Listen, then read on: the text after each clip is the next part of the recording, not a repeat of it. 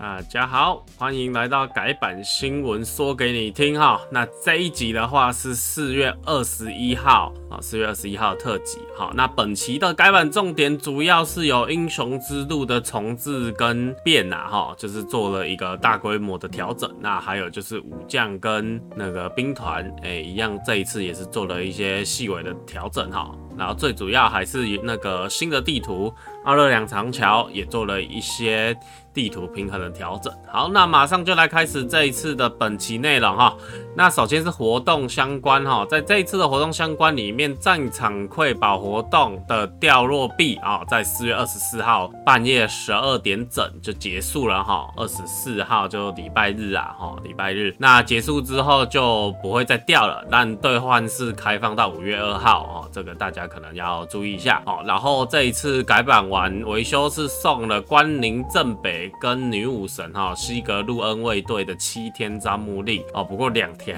两个送的兵团都是点上线哈，其实都都相对比较不好用啊哦，说比起下线的女武神跟下线关宁正北来说都比较难用。好，不过大家也可以趁机会，如果没有这些兵团的话，可以体验一下这些兵团的魅力在哪边啦。哈，好，那在这一次系统优化的层面上的话，主要是修哈，比如说像是鸢尾旗荣耀卫队哦，他的技能的描述错误哦，又做了一次修正哦，不知道要说错几次哈，这个描述错误，总好像每一期都在调整这个啊。那主要是还有第二个是克雷莫高地剑士哦，就上一季的四星兵哈。他在使用无畏之心，也就是技能三的时候，武将也会受到效果的问题。那这个改动的话，不知道是平衡改动关系还是怎样哈，反正有问题就先说它是 bug。那这个这个效果其实对太刀武将或者是对一些绞肉武将来说，是不是算很强啊？因为你可以跟你的大剑士一起进场做绞肉的效果。那这一次的话，它是直接当成 bug 啦，哦，把它修掉了。嗯，我是觉得这个东西。可能有过强的嫌疑啦，但是我觉得修复这 bug，我觉得对整个战场环境是没有到太大的影响，因为自己个人是觉得没什么关系啦。哦，对，接下来还有内容是哦，比如说你在大世界场景啊、在据点附近下线之后，你上线角色的位置会错误。好，这个 bug 也做了修正，然后还有世界屏跟弹幕频道的聊天冷却哦，也有做一个修正。然后最后一点的话是，携带五个以上兵团出战的时候，界面结算不会显示所有出战兵团哦，这很明显，其实就是当初在设计的时候没有 cover 到那么多情况啦。哦，应该也是有人回报才调整的。好，那接下来主要内容是英雄之路的调整哈，就是大家熟悉的 F 四哈。那自从在某个赛季，大概四五个赛季之前吧，开放这个功能之后哦，对新手来说，其实真的是相对增加很多不错的福利啦。那在这一次英雄之路的调整里面的话，主要是优化整个英雄之路的任务内容还有奖励，然后并且就是你点任务的话，它会帮你转跳到对应的位置啊，哦，就可能去哪个 NPC。什么的这样子，好，那主要的话对老玩家比较重点的改动是这一次任务是做了重置哦，所以 F 四是所有玩家都可以一起重解的。然后还有现在新手玩家在一些功能的开放等级也做了一些调整哈。那其实比较有影响的还是说在加入家族这件事情，从原本的十八等上修到了二十八等，这个调整可能是大家比较需要注意一下啦。那平均来看的话，它是把整个新手期做一个拉长啦。哦，那在这一次。英雄之路开放之后，哈，根据大家的实测跟回报，那英雄之路的整个任务流程是相对被拉的，也稍微比较长了哦，但奖励的内容是相对变得比较丰富，甚至后面你可能不缺五星兵了，但是。他会送两百个亮银粉哦，还是非常诱人，所以这个就推荐大家一定要去解英雄之路啊。当然说英雄之路这个事情本来就是新手的任务哦，所以它也不会太难解，那它也算是一种永久性的活动哦，所以说大家也不用说哎。很急着一定要解说 F 四英雄之路的内容，大家是可以照自己的节奏慢慢来，慢慢解。毕竟不会说下一个季它又重置怎么的，我猜短期内不太可能做这种改变啊，因为毕竟是一个基础的新手系统，你不可能做一直做大规模的改变或一直重置奖励，所以大家是真的不太需要急啊。那在这一次的话，接下来是武将平衡的调整。那这一次武将平衡的调整基本上也是做一些数值的调整啊。好，那我们介绍一下。那首先的话就是。刀盾哈，刀盾的千斤坠，关刀的银龙哦，狂舞哦，还有做了一些伤害的一些调整，然后长枪的云龙探爪哦，伤害做了一个下修，那下修的幅度不大，因为有补回基础伤害一百点回去了，那趴数是下修的十五趴啦，哦，那前面刀盾跟关刀的话，其实就是做一些基础伤害的调整啊，并。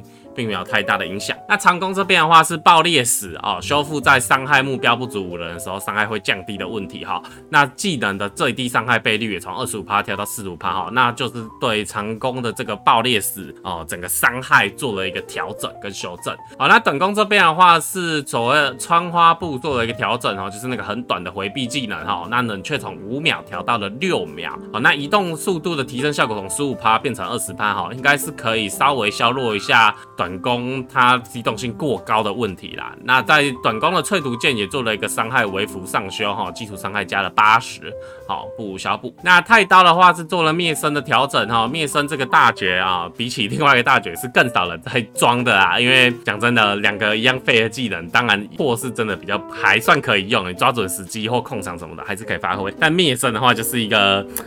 很尴尬的东西啦，哦，那在这一次的调整里面的话，它是直接把灭生的伤害加了两千左右哦，一千多啦，一千四左右的切割伤害，基础切割伤害，那伤害做了大幅度的调高，但还是一样老问题哈，你技能模组没有变，改变不了，只是废超的事实哈，战役。官方团队希望真的可以理解这件事啊，不要一直在那边只调数值，很智障，真的智障。好，那战斧这边的话比较严重的话是区域连击也做了一个修正哦，区域连击在基础伤害增加了大约三百点的切割伤害，但冷却时间从四十秒增加到五十秒哦，那对战斧来说是很伤的，因为区域连击其实是一个控场能力非常强的大绝啦哦，它甚至是可以搭配你的其他技能把一个人活活控到死的一个很强力的招式。好，那在这边的话应该是发现距离连击的一个。效果是有点过 OP 啊，所以在冷却上做了一个修正，但同时也补了三百点的伤害给他。不过对整体战斧来说，还是一个蛮大的 nerf 啦。那接下来的话是火冲，火冲在五连击的话，冷却时间从四十五秒调到四十秒哈。那系数没有做更改，是打算让五连击的一个存在感做一个提升啊，因为毕竟大家都轰天雷，轰天雷真的是一个不用脑也可以用的技能啊。哦，那希望说五连击的一个 buff 可以让更多火枪去。发现另外一个流派有趣的地方啦。那在铁蒺藜的效果的话，这边是对士兵的减伤从二十五趴变成四十趴哦，但冷却时间是从二十二秒提升到二十六秒哈。那这边铁蒺藜的话，其实算是做一个输出回圈的一个小改动啦。那对士兵的减速效果做一个提升之后，变成就是说去彰显火铳在战场的战略地位哦。因为之前铁蒺藜其实原本减速效果我记得也是很高，然后后来被砍了才是现在的二十五趴。哦，就武将还是士兵都是二十五趴。那在这一次 buff 之后，应该就是提高他对士兵的正常影响。比如说马在车啊，或小盾在应该冲锋的时候，一个铁蒺藜，哎，你可以华丽断掉他的一个伤害的一个增加啦。哈。好，那这边铁蒺藜就是提高他战场的一个效果哦。但冷却做了一个上升，算是一个小平衡啊。那毕竟说缓速效果提高了这么多，如果没有做一些小压制的话，其实对其他人来说会蛮不舒服哦。讲真的，如果在战场上遇到铁骑，你，真的是很卡啦。就看到就觉得很堵啦，尤其是你玩马马兵啊，或者是冲锋的兵种的时候，看到真的觉得很讨厌。好，那接下来一个调整的是剑盾的无畏冲锋哈，那它冷却时间一样是从五十秒调到四十五秒。那无畏冲锋就是剑盾的一个大卷啊，这个 buff 当然就没什么好讲，就是一个良性 buff 哈。那再下一个的话是剑盾猛攻哈，剑盾猛攻它的三段都做同步做了一个伤害的一个上修，基础伤害都加了约三百点啊，一百点到三百点不等呐。那剑盾猛攻其实本身就是一套很难打完整套的技能哦，所以说这个改动实际效果到底有没有感觉？我觉得可能。还是还好哦，剑盾的问题真的就是战场定位没不明显啦哦，它不管从武器设计哦，从技能设计上，它都不会是一个非常主攻的职业哦，但官方一直在提升它的攻击伤害，感觉跟太刀的调整是同一个思路啦哈，不是去强化它的战场定位，而是去无脑提升它的系数，搞得现在太刀被 buff 上来之后，它其实变得会有一点蛮小恶心啦，对，因为就是无脑膨胀。技术的关系啦哈。好，那下一个的话是战马哈，战马的狂风骤雨哦，就是它的一个另外一个大绝哈，一根本不会有人带来大绝哈，伤害也是做了一个蛮高幅度的上修哈，基础伤害的话是提高了大概十七趴。哦，十七趴的基础伤害，然后也加了大概五百多的穿刺伤害，穿刺基础伤害，那伤害是做了一个 buff，不过应该还是不太会有人用啦哈。那最后一个是战锤的多重横扫哦，它损全段的伤害都做了一个五趴左右的上修，那基础伤害也加了一百多不等。好，那接下来的话是兵团本期的兵团平衡哈，本期兵团平衡主要就提升一些。哦，穿刺防御啊，或穿刺伤害的一个调整。那一星的话是调整低地长枪兵的盾防提升十一哦，还有圣息团练弓手哦，白弓哈、白色弓箭手盾防提升二十四。哎，完全不知道调这个意义在哪里耶？到底谁会带白色弓箭手上场啊？看你妈，这是乐色乐色兵团，那连过渡期都算不上，你知道吗？嗯，我觉得战役应该好好想想新手期。的长短，还有新手期的正常环境要怎么调整，可能会比较好。不然这些白色的远程兵团、绿色远程兵团是几乎没有什么生存空间的。好，那二星兵团的话是轻圆火镐穿刺伤害提升五十三点，然后青藤射翼营的话盾防提升三十四点，诺曼骑士侍从的话哦是提升了穿刺伤害七十六点哈。那这边可以看到二星兵团这一次是做了比较大规模的 buff，轻圆火镐本来就有一些爱慕者哦在使用哈，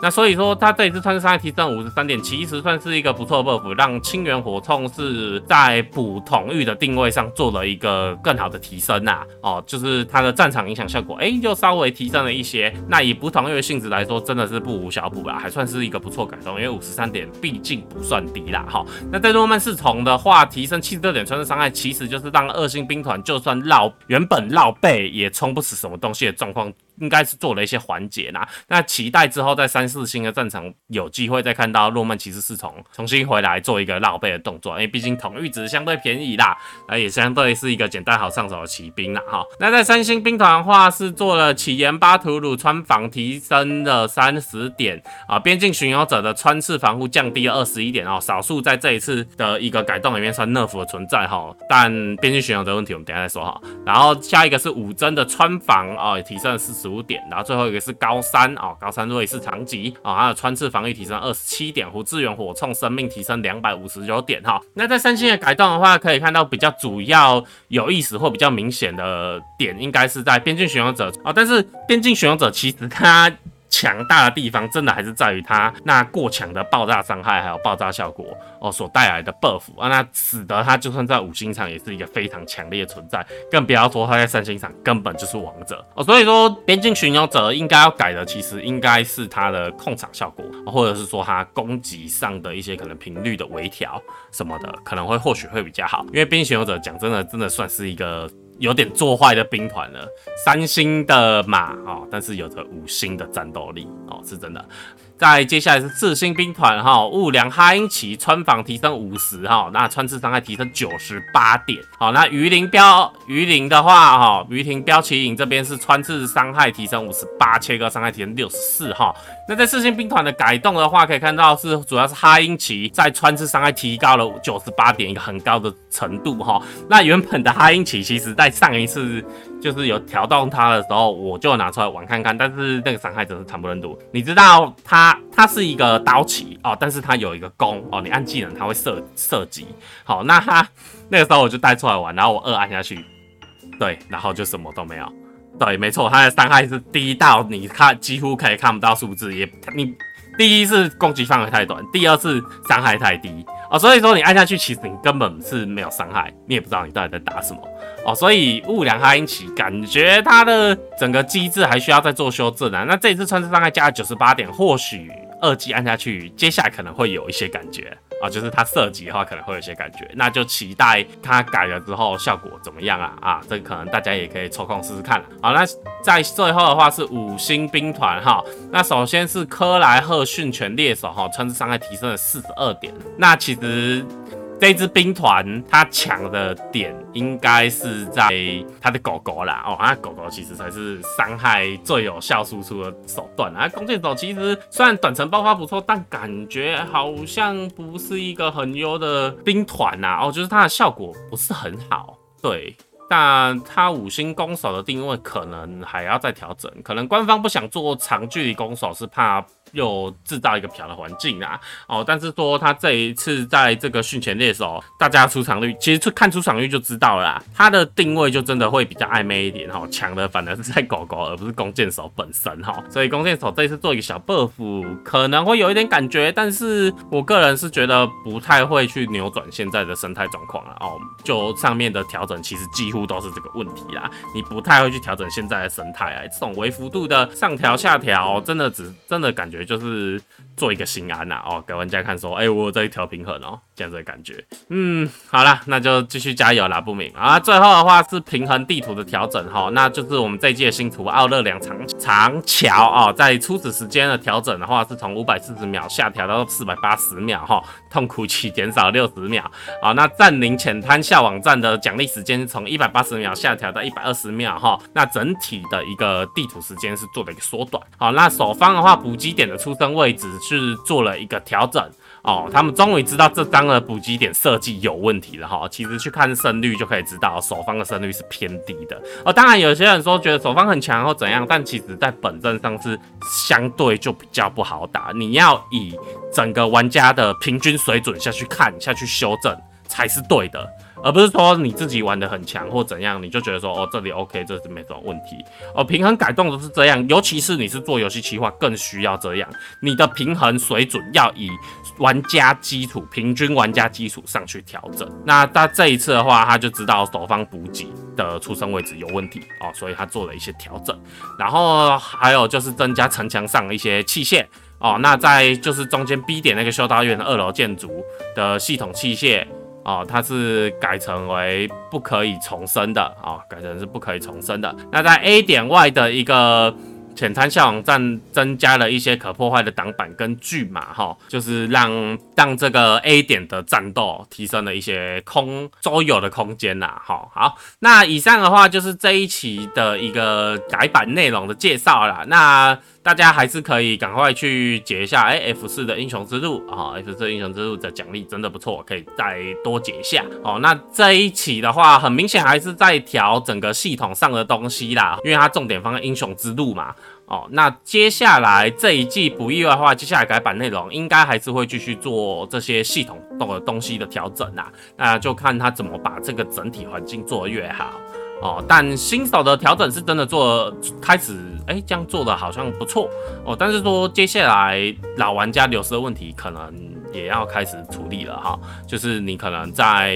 一些比较细微的系统哦，像是我抱怨很多次的领土战督战视角，还有领土战的督战 tab 画面。哦，这些应该都要改变的东西应该要改哦。还有就是，比如说领土战的指挥官的机制，比如说指挥官的奖励问题哦，我觉得这些都可能是需要不明接下来需要面对的问题啊、因为领土战的系统其实还是相对非常不成熟，还是有很多东西非常需要调整的哦。甚至说家族联盟系统哦，都需要做这样子的一个调整哦。甚至我是希望领土战的时候要有给干部有一个叫做战略模式的界面哦，哪一队在哪里？哪一队在哪里啊？或者是说我可以直接在地图上打点了之后通知到所有人哦，哪一哪比如说哪几个小队到哪里，我可以直接在游戏的系统做通知，而不是仰赖玩家做一个自律的额外系统的调整。哦，这才是让你的战争系统更有更加优化的地方啊！好啊，那就期待接下来不明哈。那在到季末之前，还会做了一些什么样改动？那这一季的时间其实偏短哈，可能大概在在五月底的时候，我们整个赛季就会做一个结算的动作哦。所以整个赛季大概剩下一个月左右啦，可能就看接下来，因为像 CBL 的时期。时程有做一些调整啊，哦，所以说接下来整个战役应该是在跟赛季的时程整个做一个大调，所以这一季才会感觉偏短啊。反正大概就这样啦，看接下来他要变什么花样出来啦，让玩家有希望有一点新鲜感啦。好啦，那本期节目就到这边结束，那就大家下次见喽，拜拜。